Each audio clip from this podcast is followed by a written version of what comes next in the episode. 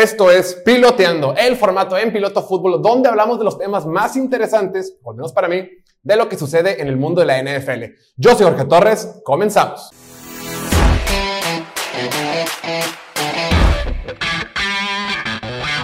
Tenemos que hablar del NIL del fútbol americano colegial. Sus siglas NIL significan Name, Image, Likeness, que quiere decir básicamente que los jugadores universitarios ya pueden generar dinero por su nombre, imagen, apodos, logos, marca, diseño, redes sociales, etc. En términos generales, los jóvenes ya pueden recibir lana por medio de patrocinios, solo patrocinios no significa que los jugadores puedan recibir dinero directamente en las universidades. O sea, yo como universidad no le puedo pagar directamente a un jugador para que juegue conmigo. Al menos no de forma explícita, no en cash. Las universidades no tienen una nómina tal cual para repartir el varo. Por lo pronto, solo pueden otorgar becas para estudiar. En teoría, tal y como ha sido toda la vida.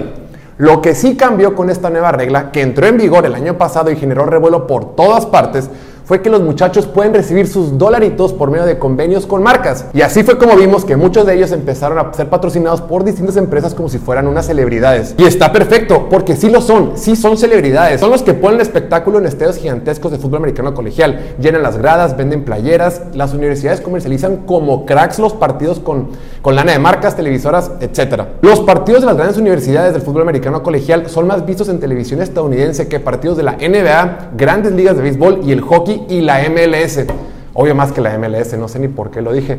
Aunque ya pronto rebasarán a Liga MX, pero bueno, eso lo vemos otro día, arriba el Atlas. Volviendo al tema, técnicamente eso no se podía hacer antes, pero debajo de la mesa sí han habido un sinfín de historias de muchos equipos que hicieron tranzas o trucos legales con tal de reclutar a los mejores jugadores de las preparatorias.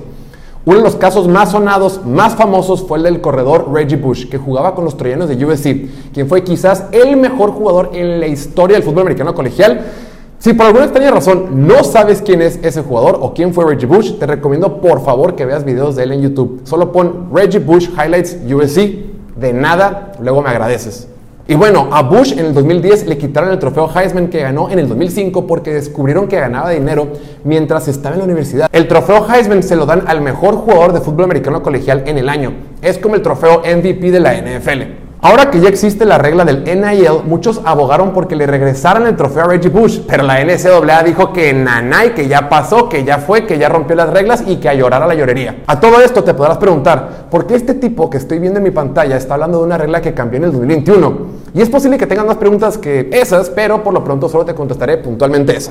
Todo este tema está tomando gran relevancia el día de hoy porque algunos expertos aseguran que el NIL se está saliendo de control. Fue adecuado que les permitieran generar varo a los universitarios, pero lo hicieron medio al chilazo, sin muchas especificaciones y medio a la ahí se va. Ya empezamos a ver varios casos que nos invitan a pensar que tarde que temprano esto se va a regular de alguna forma. Hemos visto a Nick Saban, el legendario head coach de Alabama, haciendo berrinche público porque Texas AM y Jackson State han reclutado a todos jugadores a través de puro varo. Hemos sabido de morros en preparatoria saliéndose antes de tiempo con tal de ya ganar dólares con las universidades.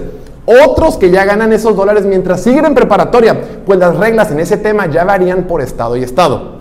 Jugadores de NFL diciendo públicamente que recomiendan a los morros hacer cuanto varo puedan mientras estén ahí, porque sus carreras son tan cortas y es un argumento bastante válido porque todo esto es novedoso, muy muy novedoso. Pero a todo esto, uno de los casos que más me han llamado la atención ha sido el del receptor estrella de la Universidad de Pittsburgh, Jordan Addison uno de los mejores receptores del país en 2021, quien cachaba pases de la hora coreback de los Steelers seleccionado en la primera ronda, Kenny Pickett.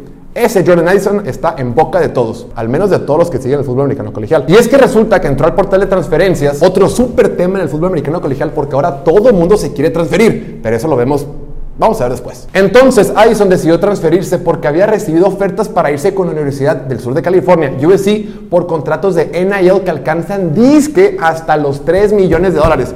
3 millones, lo puedes creer ya como profesional. Como agente libre pero sin dinero muerto y sin dar picks de draft a cambio. El sueño de cualquier equipo con lana. Te estoy viendo Carolina y Dallas. O sea, ve lo que está haciendo USC. Primero se traen a Lincoln Riley de head coach, uno de los mejores coaches del fútbol americano colegial y quizás la mejor mente ofensiva del colegial. Después se traen también de Oklahoma a Caleb Williams, quien es quizás el mejor quarterback de segundo año de todo el país. Y ahora se traen al que es quizás el mejor receptor del país. Están armando un equipazo y todo porque ya se vale pagar a los jugadores indirectamente. Entonces se generan sentimientos encontrados Por un lado, qué fregón que los equipos se armen de tal forma para poder competir. Cool. Qué bueno que USC le está echando ganitas para no ser el reír del oeste de Estados Unidos. Pero la forma en lo que lo están haciendo es algo a lo que no estábamos acostumbrados. Sí está medio raro. Además, uno que vive de este lado de la frontera, al ver todo esto, no puede evitar el sospechicismo. O sea, es que se presta para una incalculable cantidad de trances porque a los jugadores sí se les puede pagar siempre y cuando el dinero no venga de las universidades. No pueden controlar o evitar que una universidad le dé el dinero a un jugador a través de un particular y lo manejas como que una empresa particular fue quien le pagó. Y ojo, porque la forma en la que se recluta es fundamental para el funcionamiento del fútbol americano colegial. Algo muy particular del colegial es que tú puedes saber con facilidad qué equipos van a ser buenos en determinados años. Lo único que tienes que hacer es revisar sus generaciones de reclutas dos o tres años antes. Por eso el proceso de reclutamiento va a cambiar, porque los incentivos de los morros de prepa no va a ser el mismo. Si lo ves raro, se está convirtiendo en un vil deporte profesional y esto cambia todo. Y aguas. No es que yo sea un purista y diga que va a perder la esencia del deporte con los jugadores, estudiantes, atletas, que eso para empezar era un completo eufemismo para no pagar a los jugadores y que los directivos se quedaran con la lana. Pero bueno, eso lo vemos después. No va por ahí. Eso no me preocupa, pero sí va a cambiar todo si esto del NIL se sale de control. El fútbol americano como tal va a cambiar. El portal de transferencias también va a cambiar, porque es todo esto ya es una vil agencia libre y los incentivos de los jugadores también. Obvio, ¿quién sabe qué vaya a pasar? Creo que no hay vuelta atrás con todo lo del NIL, solo considero que se debe intentar regular de alguna forma. Veamos en qué termina todo esto. No por nada, ya cuando vimos a los jugadores en el draft ser seleccionados este año, ya ni se emocionan porque en la universidad ganan más lana que como novatos profesionales en la NFL. Hoy tenemos que hablar de mi quarterback favorito de todos, del que más me gusta hablar. Colin Kaepernick. No lo puedo creer. Estamos ya en junio de 2022 y seguimos hablando de un gallo que no juega desde el 2016. No es posible. Lo que hace uno por views, cómo se nota que estamos en temporada baja. Y es que es el quarterback consentido de todos los villamelones de la NFL. Es que sigo sin entender por qué le hacen tanto show. No tenía buen brazo, nunca lo tuvo, no era bueno, solo corría y ya. Ah, y luego me dicen, güey, es que es mejor que Baker Mayfield y Sam Darnold. Y yo de que, ah, ok ¿Y eso qué? No, pues es que merece jugar. Para. ¿Qué ganas con ver un jugador que apenas es mejor que Sam Darnold? Neta, tanto show por tantos años por un quarterback que apenas es mejor que un jugador como Sam Darnold. Neta. Así estamos. Ok. Bueno, volviendo a lo de Colin Kaepernick. Dio de qué hablar esta semana porque los Raiders le invitaron a entrenar con ellos el pasado miércoles 25 de mayo. Y podrás decir, X, solo fue un entrenamiento, no significa nada. Y fíjate, yo también pienso igual. Pero vale la pena señalar que es la primera vez que entrena desde 1800, digo, eh, desde, desde el 2016. Y neta, como me caen regordos, porque me metí a Instagram ese día y las primeras cinco publicaciones eran sobre ese tema. Por Dios. ¿Cómo me caen regordos? Son unos aferrados con Kaepernick. No es cierto, los quiero mucho. ¿Y qué pasó? ¿Cómo le fue? El jueves le preguntaron en conferencia de prensa al head coach de los Raiders, Josh McDaniels, al respecto. Claro, a todos los reporteros les ganó el moro y de volada se pusieron a preguntarle del tema. ¿Y qué dijo Josh McDaniels? Solo hablaremos de personas que están en nuestro equipo. Aquí no se comenta acerca de las evaluaciones que hicimos o cómo se vieron o cómo no se vieron, fortalezas y debilidades. Si un jugador se agrega al equipo, entonces ahí sí, obviamente hablaremos de ellos en ese punto. Entonces, ¿qué podemos concluir de todo esto? Nada. Si eres fan de Raiders, no tienes ni que inmutarte por todo esto. Derek Carr es un buen quarterback que está 14 escalones por encima de Kaepernick. Simplemente está buscando un reemplazo. ¿Vale la pena hablar de un quarterback reemplazo? No. Colin Kaepernick es un quarterback con récord perdedor en la NFL que solo tuvo una temporada ganadora, que tiene 6 años sin jugar y que cumplirá 35 años en esa temporada. No tiene un buen brazo, nunca lo ha tenido y su mayor atributo es moverse con las piernas. Apostarle a un jugador por sus piernas cuando está próximo a cumplir 35 no creo que sea la cosa más inteligente del mundo. Desde los estudios de piloto de fútbol los invitamos a que le den vuelta a la página con este tema, que se enfoquen en jugadores jóvenes con verdadero potencial de hacer cambios en la liga, no en quarterbacks que nunca han demostrado tener el brazo que se necesita en la NFL moderna. Hablemos de los Vaqueros de Dallas, el equipo que más le simpatiza a mi tierno corazón, el equipo que también ha lastimado tanto ese mismo órgano en múltiples ocasiones y que también ha ocasionado que le grite como un mono a la televisión y el mismo equipo que provocó esta reacción en el draft de este año. A ver. Tyler Smith me llevan a Hagan feliz.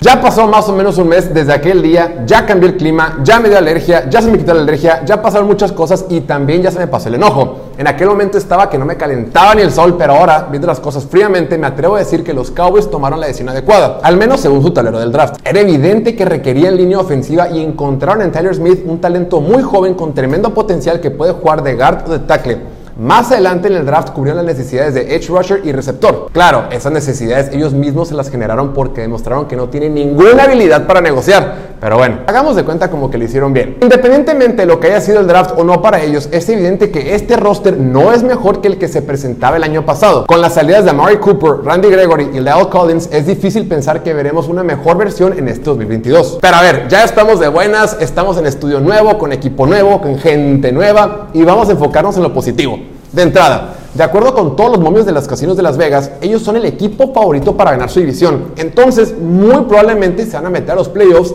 en una muy débil conferencia nacional con todo y que Filadelfia se ha venido reforzando como si no hubiera mañana. Pero bueno, eso lo vamos a ver otro día. Una vez en playoffs, cualquier cosa puede pasar. Un bote extraño del balón, algún castigo coqueto, un error en el bar, digo, eh, un error de los referees y puede que este equipo siga avanzando. En fin, ya poniéndonos serios, para que este equipo pueda verdaderamente pelear en la conferencia, se necesitan de cuatro cosas. Uno, que la defensiva sea muy fuerte. Chance no número uno, número dos como el año pasado, pero que sí sea una defensiva top. Que Siri Lamb pueda ser receptor uno que tanto necesita este equipo con la salida de Mary Cooper. 3. Que Zeke Elliott sirva de algo dentro del campo y no nada más como un líder. Y 4. Más importante de todos, que Dak Prescott mantenga su nivel. En las últimas dos temporadas, Dak Prescott ha iniciado los primeros 5 partidos a un nivel digno de MVP. Y lo digo en serio, pero las lesiones han ocasionado su declive. Si Dak logra mantenerse sano y con buen nivel, cualquier cosa puede pasar con este equipo. Aguas. Por mi parte, no me voy a emocionar, no me ilusionaré y no me van a romper el corazón una vez más. No más. Ya me quiero ver en enero pegándole al piso como un orangután después de que le hagan saca a Dak Prescott en una cuarta y clave en un partido súper importante. Pero bueno, ya me vi. Esto es todo por hoy. No olvides suscribirte aquí al canal de YouTube, darle like, campanita, compartirlo, ser feliz, respirar, tomar agua, hacer ejercicio, comer frutas y verduras, dormir bien y seguirnos en todas nuestras redes sociales. Cuídate mucho, que estés muy bien. Nos vemos en la próxima. Chao, chao.